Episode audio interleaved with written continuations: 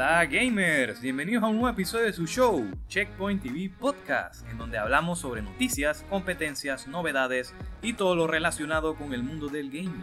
Yo soy su host, Jorge Casa, y hoy tenemos la noticia de que Google dejará de hacer videojuegos para su plataforma Google Stadia, por razones que discutiremos a continuación. Dicho esto, comenzamos.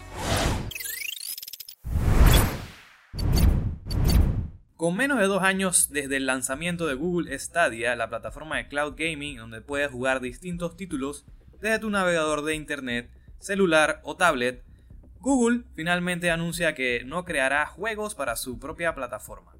El gigante tecnológico está cerrando su sección interna de creación de videojuegos llamada Stadia Games and Entertainment por razones económicas pues luego de invertir mucho dinero ha observado que los costos siguen subiendo exponencialmente y no le es conveniente seguir el camino de creadores de videojuegos. Al detener estas operaciones, Google también está cerrando estudios de creación de videojuegos que tenía dentro de las operaciones normales de la empresa, afectando a muchos colaboradores y no sabemos la cantidad exacta ya que no ha sido revelada, pero sí podemos asumir que habrá muchos afectados. Google es uno de varios gigantes tecnológicos que está apostando agresivamente por la industria del gaming. Otros como Amazon, Apple y Facebook también lo hacen.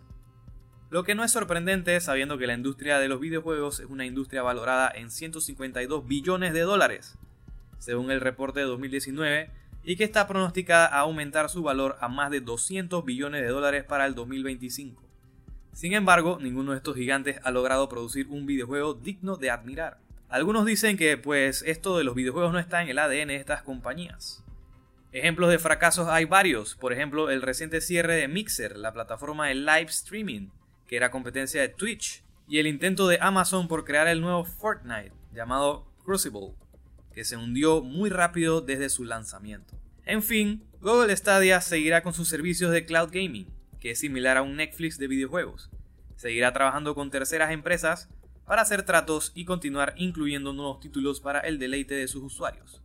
Pero ciertamente, el intento de crear videojuegos ya no estará en el radar de Google, al menos por un tiempo. Bueno gamers, esto ha sido todo por el episodio de hoy, espero que les haya gustado. Antes de irme, les quiero recordar que si les gusta el contenido que les traigo por acá, compártanlo para que sean aún más gamers informados en la comunidad. Hasta la próxima, aquí en Checkpoint TV Podcast.